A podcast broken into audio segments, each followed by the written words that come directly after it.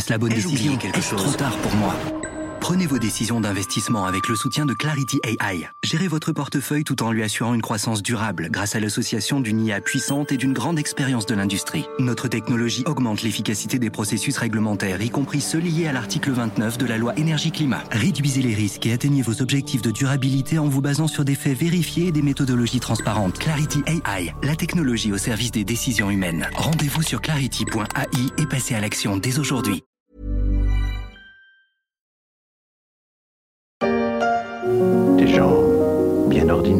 Leur seul luxe, leur électroménager. Ils voulaient une marque allemande, n'importe laquelle, mais sur les conseils d'amis d'outre-Rhin, de bien braves gens comme eux, ils choisirent mille. Car, comme dit Helmut, Faudrait pas confondre Wagner et Frida Papa. Non, faudrait pas. Faudrait pas non plus confondre une banale publicité pour un lave-vaisselle et cette petite merveille réalisée en 1992 par Claude Miller, réalisateur des films Garde à vue et La petite voleuse. 1000, la Deutsche Qualität. Plus de 120 ans après sa création, la marque allemande continue de faire rayonner l'équipement de la maison européen. Vous reprendrez bien un peu de Wagner?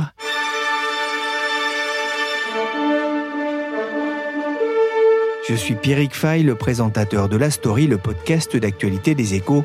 Vous pouvez nous retrouver sur toutes les plateformes de téléchargement et de streaming telles Google Podcast, Podcast Addict, Deezer, Castbox ou encore Amazon Music. Abonnez-vous pour ne manquer aucun épisode. Miele a créé le premier lave-linge, les premiers aspirateurs et la vaisselle électrique, et même des voitures le premier lave-linge en 1901 et dire que la mère Denis a attendu les années 70 pour s'offrir une vedette dans sa buanderie. Ça c'est vrai ça Pour le lave-vaisselle, il a fallu attendre un peu plus longtemps, 1929, deux inventions qui ont changé la vie des ménagères à une époque où le partage des tâches était encore une conception lointaine. Les temps ont changé, mais une chose semble éternelle, c'est l'attachement de la marque Miele à la notion de qualité, une qualité qui a un prix, et pour une fois l'inflation n'y est pour rien. Nathalie Villard, journaliste aux Éco Weekend, s'est rendue en Allemagne à la découverte des secrets de fabrication de cette marque allemande plus que centenaire. Elle est aujourd'hui dans la story pour les partager avec nous. Bonjour Nathalie. Bonjour Pierrick. Ravi de vous retrouver dans la story. Vous poursuivez vos pérégrinations journalistiques dans l'industrie mondiale après Chour, Levis ou encore Harris. Des podcasts à retrouver sur leséchos.fr. Vous avez traversé le Rhin pour vous rendre à Gütersloh, pas très loin de Bielefeld et de Münster, c'est dans l'est de la Ruhr. C'est le berceau de cette entreprise plus que centenaire plus que centenaire, hein. pour elle, tout démarre en 1899 et dans un coin de l'Allemagne qui, à l'époque, est euh, vraiment plus que rural, hein, une campagne euh, très retirée et le fief de l'entreprise est toujours là. Ah, ils ont démarré avec des barattes à beurre et, aux surprises, leur première baratte fonctionne toujours plus de 100 ans après? Et qui fonctionne encore. Je l'ai vu fonctionner parce qu'il y a un, petit musée dédié euh, à la marque à l'entrée de l'usine et le directeur du musée était très fier de me montrer que, en un tour de manivelle, la baratte à beurre née en 1899 fonctionnait toujours. Ah, et l'entreprise va ensuite se spécialiser dans la fabrication d'appareils ménagers pour la cuisine et aussi le soin du linge avec leur premier lave-linge en 1901, alors qui n'a pas grand-chose à voir avec les appareils modernes d'aujourd'hui. Il y a aussi des aspirateurs en 1927 puis deux ans plus tard, leur premier lave-vaisselle électrique.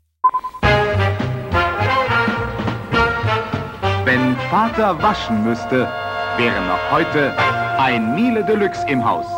Une publicité en allemand de 1000, elle date de 1962. On y voit un père de famille devant une montagne de linge laver, un calvaire.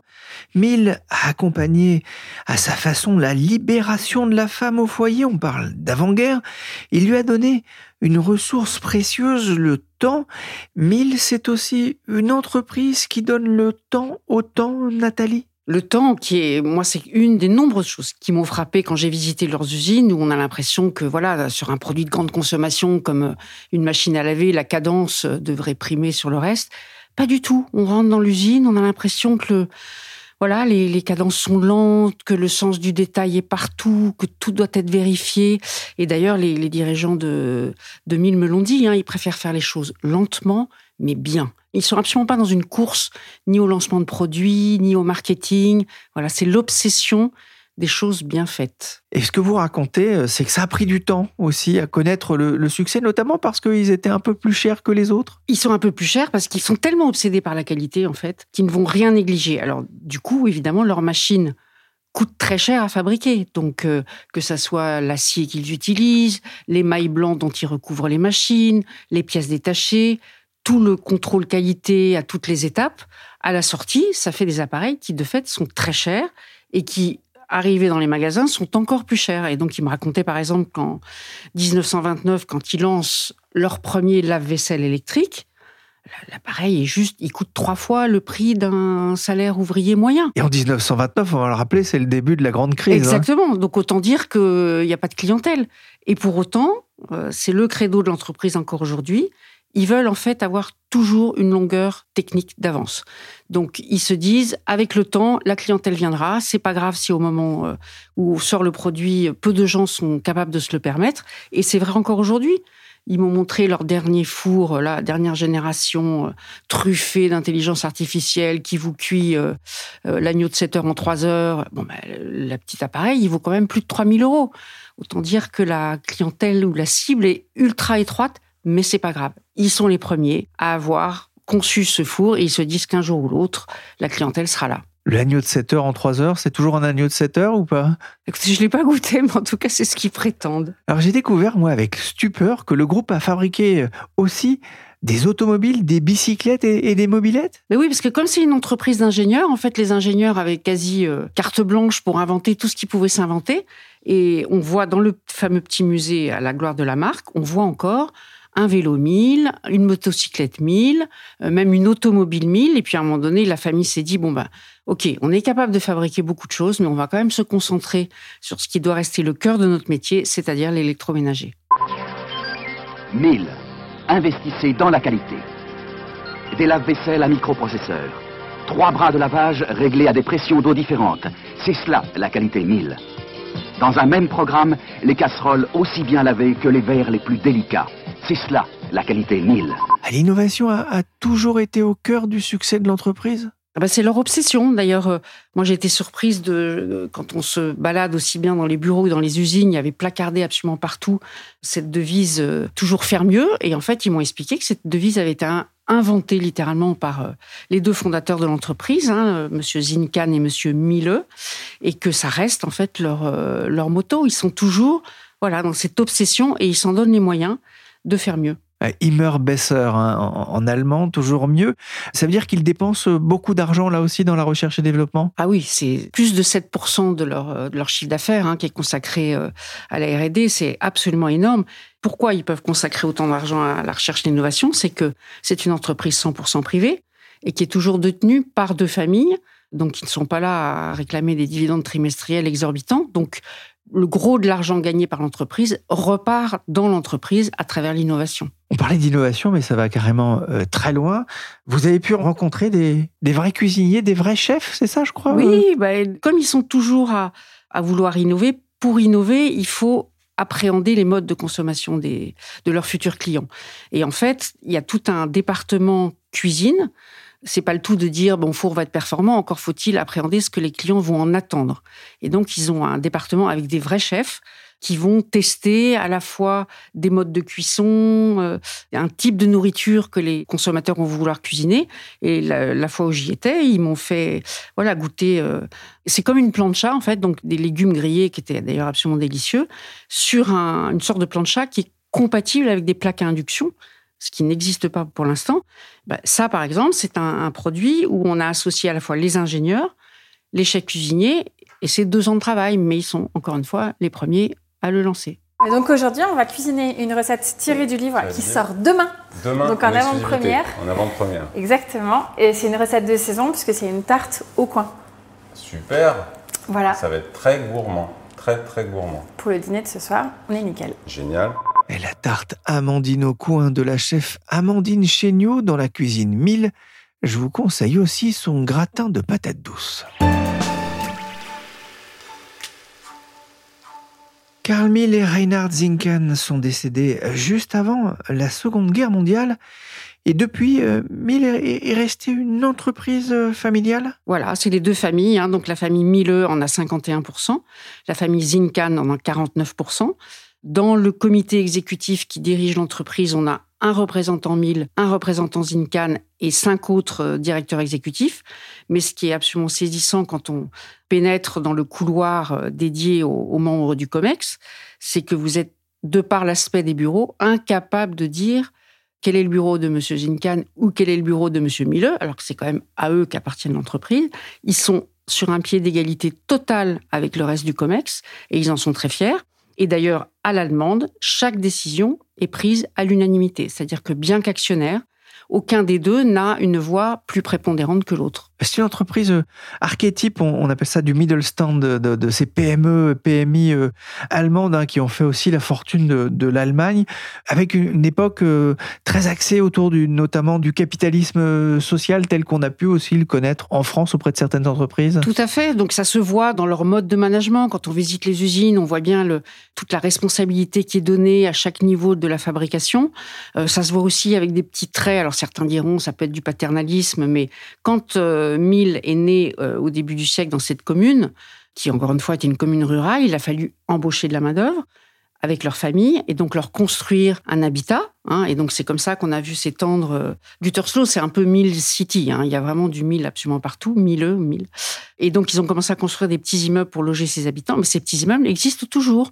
Donc il y a des résidences, il y a une soixantaine d'appartements euh, euh, dans des petits immeubles propres, euh, fleuris au cœur de la ville et à côté des usines qui abritent toujours une partie des, employés. Voilà, une entreprise à vocation sociale, mais c'est aussi un, symbole de l'Allemagne championne de l'export. Mill a, d'ailleurs très vite démarré ses ventes à l'étranger. Oui, Zinkan et Mill, là, qui avaient beau être euh, voilà issus d'une campagne rurale profonde, bah, la première chose qu'ils ont faite, c'est de se rapprocher de la ligne de train Paris-Moscou, qui était donc à, à Gütersloh. Et pourquoi se rapprocher de la ligne de train?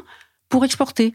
Et dès le début du siècle, en fait, ils commencent à ouvrir des succursales en France, en Autriche euh, et ailleurs en Europe. Et donc, intrinsèquement, l'export, en fait, devient un des moteurs de l'entreprise très rapidement. Miele, immer Nathalie, vous vous êtes rendue donc en, Allemagne, dans cette ville de Rhénanie du Nord-Westphalie. C'est ici que Mill fabrique notamment ses lave-linges.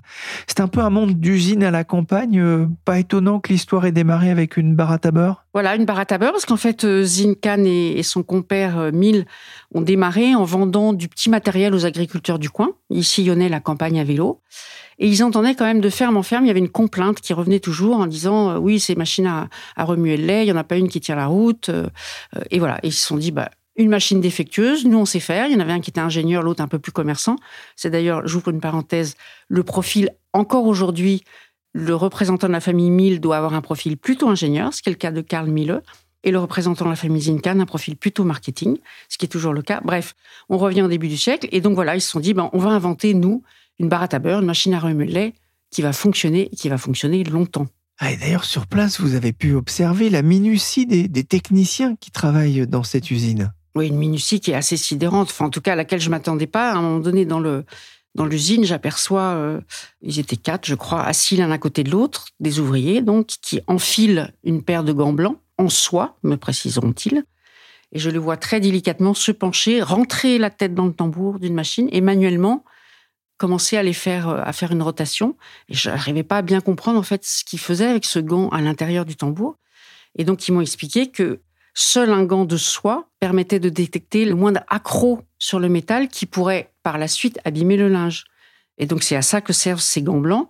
Et j'allais dire cerise sur le gâteau, pour maintenir leur vigilance au maximum, ils ne sont à ce poste que 20 minutes. Et 20 minutes au plus tard, changement d'opérateurs qui, à, leur tour, vont euh, enfiler ces gants. Et je leur ai demandé bah, qu'est-ce qui se passe si par malheur vous détectez sur le gant un mini accro. Et là, ils m'ont montré, ils sortent un papier ponce d'une finesse extrême avec lequel ils vont gommer cette micro-aspérité qu'ils auront détectée.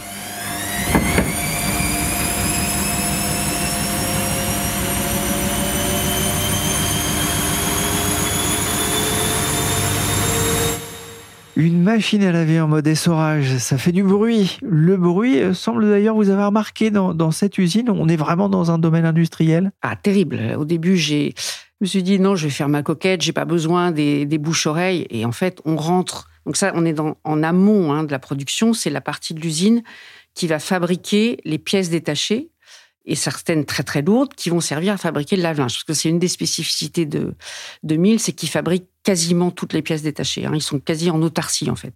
Et donc dans cette unité de fabrication, ils reçoivent d'énormes rouleaux d'acier hein, qui sont confectionnés par euh, ThyssenKrupp euh, et dans lesquels des presses qui sont lourdes comme 80 bus, hein, c'est l'image qu'ils m'ont donnée, vont venir découper ces parois d'acier qui vont servir en fait à faire la coque des futurs lave-linges. Donc le bruit est absolument assourdissant. On est quand même dans un voilà, il y a du feu, il y a des presses, il y a du, c'est de la métallurgie lourde. Ah, vous le disiez, le groupe fabrique quasiment tout en interne, y compris, et ça, ça peut surprendre l'électronique. Voilà, donc après avoir vu euh, cette usine très manuelle, mécanique, etc., ils m'ont dit venez, on va cette fois-ci vous allez enfiler une charlotte et une blouse blanche. Hein. donc je suis passé du protège son et alors là un univers totalement différent. Là, on est vraiment dans un, une usine 4.0 totalement stérile. Et c'est là où en fait où ils fabriquent eux-mêmes, ce qui est rarissime dans le secteur, tous leurs circuits électriques. Donc on est vraiment depuis l'acier en amont jusqu'au circuit électrique en aval, ils fabriquent tout sur place. Une recherche de qualité qui a un prix sur un marché où, la concurrence est rude? Oui, alors eux, ils sont clairement sur le, premium, hein, mais c'est vrai que euh, leurs trois gros concurrents euh, euh, américains, chinois et suédois, donc Electrolux pour la Suède, Whirlpool pour les Américains et ailleurs pour les Chinois, se sont concentrés sur le bas et le milieu de gamme, où ils se d'ailleurs livrent une guerre absolument sans merci. J'allais dire, Miele est un petit peu tout seul sur le premium, ce qui lui permet, mais à juste titre d'après ce que j'ai vu, de vendre deux fois, trois fois, voire quatre fois plus cher que leurs concurrents. Alors c'est vrai que quand on pénètre dans leurs usines et leurs laboratoires, ce que j'ai fait, on comprend avec le souci de la qualité, de la matière première, que ce prix se justifie. En revanche, ce qu'ils se sont bien gardés de me donner, c'est leur marge. Hein, C'est-à-dire autant ils publient leur chiffre d'affaires, autant ils ne publient pas leurs bénéfices. Donc c'est pas parce que leurs produits coûtent cher à fabriquer, ce qui justifie un prix élevé, que leurs marges elles-mêmes ne sont pas aussi très élevées. Voilà, Rolls de l'électroménager. C'est vrai qu'elle n'est pas cotée en bourse, donc elle n'a pas besoin, elle n'a pas d'obligation hein, de, publication de résultats. La Dodge Qualität, ça se paye même en période d'inflation. Comment le groupe a-t-il résisté justement ces derniers mois? Bah, Plutôt bien, parce que ça c'est vrai de tous les acteurs de l'électroménager, mais quand on s'est retrouvés tous confinés avec le Covid, eh ben, on s'est mis à faire plus de lessive, parce que toute la famille était à la maison tout le temps. On s'est mis à laver plus de vaisselle, puisqu'on prenait les repas matin, midi et soir à la maison. Donc, paradoxalement, le secteur de l'électroménager a très peu souffert du Covid et des confinements. En revanche, là où Mille a mieux tiré son épingle du jeu, c'est que quand le, confinement a été levé et que l'offre, la, la demande est repartie euh, en flèche, il y a eu des vrais problèmes d'approvisionnement de pièces détachées, notamment pour ceux qui sous-traitent cette production euh, en Chine ou en Asie. À partir du moment où Mill avait une production quasi euh, intégrée pour tous ses composants, ils ont pu en fait repartir très vite et plus vite que les autres. Et l'an dernier, le groupe a publié un chiffre d'affaires de près de 5 milliards et demi d'euros, dont les trois quarts réalisés hors d'Allemagne, le groupe vise à présent les 8 milliards d'euros de chiffre d'affaires à l'horizon 2030, en partie grâce à des opérations de croissance externe. En 2021, il a notamment racheté Otto Wilde, le roi allemand du barbecue. Imaginez n'avoir besoin que d'un seul appareil pendant 20 ans. Un appareil qui lave vos verres de manière à ce qu'ils gardent leur brillance dans le temps. Qui lave vos vêtements avec le plus grand soin pour qu'ils durent plus longtemps Utiliser moins d'énergie Moins d'eau alors, leurs produits sont conçus pour durer 20 ans, écrivez-vous dans les éco weekends à l'heure de la sobriété, de la lutte contre l'obsolescence programmée. C'est un, vrai atout marketing pour le groupe? Ah oui, totalement. C'est la raison pour laquelle euh, disent-ils, hein, à travers leurs études consommateurs, euh, euh, les gens sont prêts à payer trois ou quatre fois plus cher une machine à laver. Et c'est euh, Monsieur Zinkan qui m'a montré, il était tout fier de me montrer sa lettre, hein, une lettre d'une cliente, elle était autrichienne, je crois, qui lui expliquait qu'au bout de 38 ans, sa machine avait fini par rendre l'âme, mais qu'avec 38 ans de longévité, c'était de fait la machine la moins chère qu'elle ait jamais achetée. Et d'ailleurs, pour s'assurer de, cette durée de vie longue, Mill fait passer des tests scrupuleux à, à ses appareils redoutable. Hein. Ils ont un, laboratoire de tests et de torture euh, que j'ai pu visiter. Alors, que j'ai pu visiter, mais quand même un petit peu de loin, parce que j'ai compris que dans les machines qui étaient en train d'être testées, il y avait aussi des prototypes de futurs lancements. Donc, euh, ils m'ont laissé rentrer, mais un peu sur le pas de la porte. Tout ça, évidemment, monitoré, parce que la data est très importante, mais ils prennent au hasard sur les chaînes de fabrication des machines à qui ils vont faire vivre 20 ans d'usage d'une famille de 2, 3 ou 4 personnes, donc jusqu'à 5000 cycles. Et au fur et à mesure de ces 5000 cycles, ils vont mesurer éventuellement s'il y a des points où, euh, voilà, où la machine commence à fatiguer, à quel endroit, pour garantir au bout du compte un usage de 20 ans et des capteurs recueillent les données de milliers d'indicateurs suivis en temps réel, sachant que le groupe se concentre plus aujourd'hui sur les performances environnementales pour réduire la consommation d'eau ou d'électricité, mais aussi le niveau sonore de ses lave-linges et autres lave-vaisselle. Le groupe promet aussi une disponibilité des pièces détachées jusqu'à 15 ans après la sortie d'un modèle. Au siège de Mill, à Gütersloh, la réserve centrale stocke plus de 70 000 composants. Die Torte ist weg. Das Geschirr ist sauber. Nichts ist verstopft. Das meinen wir, wenn wir sagen, Miele Geschirrspüler, die Zuverlässigkeit selbst. J'ai retrouvé cette publicité allemande de 1967 avec un technicien Mill qui montre les qualités de ce lave-vaisselle en plaçant un bon gros gâteau à la crème dedans. Après le lavage, il n'en reste plus rien. Bon, ma grand-mère m'a toujours dit qu'il fallait pas jouer avec la nourriture. On l'a compris, Mill joue la carte de la durabilité. Ça vaut aussi pour son modèle économique, celui d'une entreprise familiale non cotée en bourse. Et l'un des secrets de sa réussite, c'est aussi la façon dont, la famille s'est entourée pour diriger cette entreprise de plus de 20 000 salariés. Tout à fait. Ils ont réussi, en fait, contrairement à d'autres groupes euh, où les familles actionnaires sont également aux manettes, euh, ils ont eu l'intelligence assez tôt de dire, OK, nos deux familles, Mille et Zinkan, détiennent l'entreprise.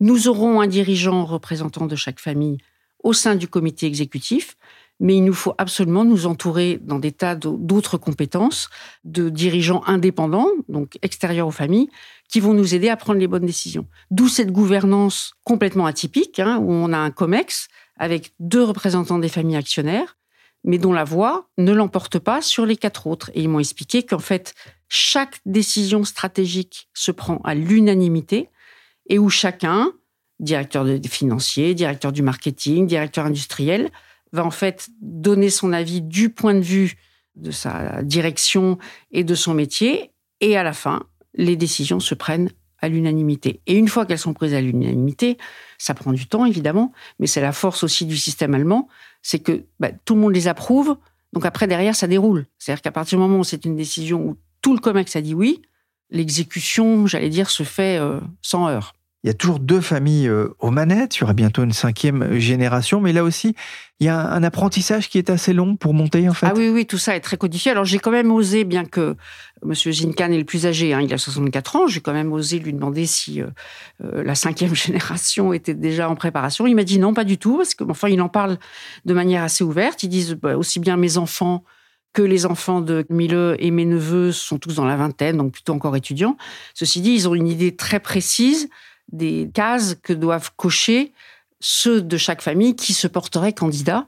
Hein. donc, il faut avoir fait de bonnes études, parler au moins trois langues, voilà. Et une fois que ces candidats se sont déclarés, ensuite, à chaque famille de lui trouver un poste où il va quand même devoir faire ses preuves. Hein. Il n'est pas question d'aller parachuter euh, bien que représentant les familles actionnaires, de les parachuter en haut de l'entreprise. Et euh, Zinkan, qui a quand même toujours un, trait d'humour, m'a dit. Et ensuite, il faut quand même qu'ils aient envie de revenir revivre à Gütersloh parce que les hivers peuvent y être très longs. Merci Nathalie Villard, journaliste aux Éco Weekend, pour cette découverte du modèle allemand de 1000 un modèle qui pourrait vaciller. La raison, les conservateurs allemands veulent porter un projet de loi pour établir un taux d'imposition unique de 10% sur l'héritage, qu'il s'agisse d'un yacht ou d'une entreprise familiale, une décision qui affole les nombreuses entreprises familiales allemandes avec le risque selon Reinhard Zinkan que si les fonds disponibles ne suffisent plus à payer les droits de succession, il faille vendre d'autres actifs, voire des parts de l'entreprise ou contracter des emprunts. Tous les détails sur leséchos.fr avec le décryptage de Nathalie Steiver.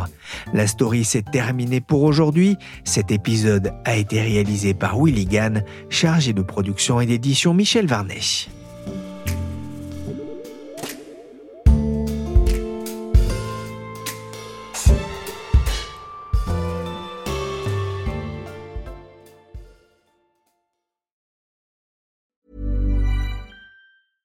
Small details are big surfaces. Tight corners are odd shapes. Flat, rounded, textured, or tall. Whatever your next project, there's a spray paint pattern that's just right. Because Rust new Custom Spray 5 in 1 gives you control with five different spray patterns. So you can tackle nooks, crannies, edges, and curves without worrying about drips, runs, uneven coverage, or anything else. Custom Spray 5 in 1. Only from Rust Cool fact a crocodile can't stick out its tongue. Also, you can get health insurance for a month or just under a year in some states. United Healthcare short term insurance plans, underwritten by Golden Rule Insurance Company, offer flexible, budget friendly coverage for you. Learn more at uh1.com.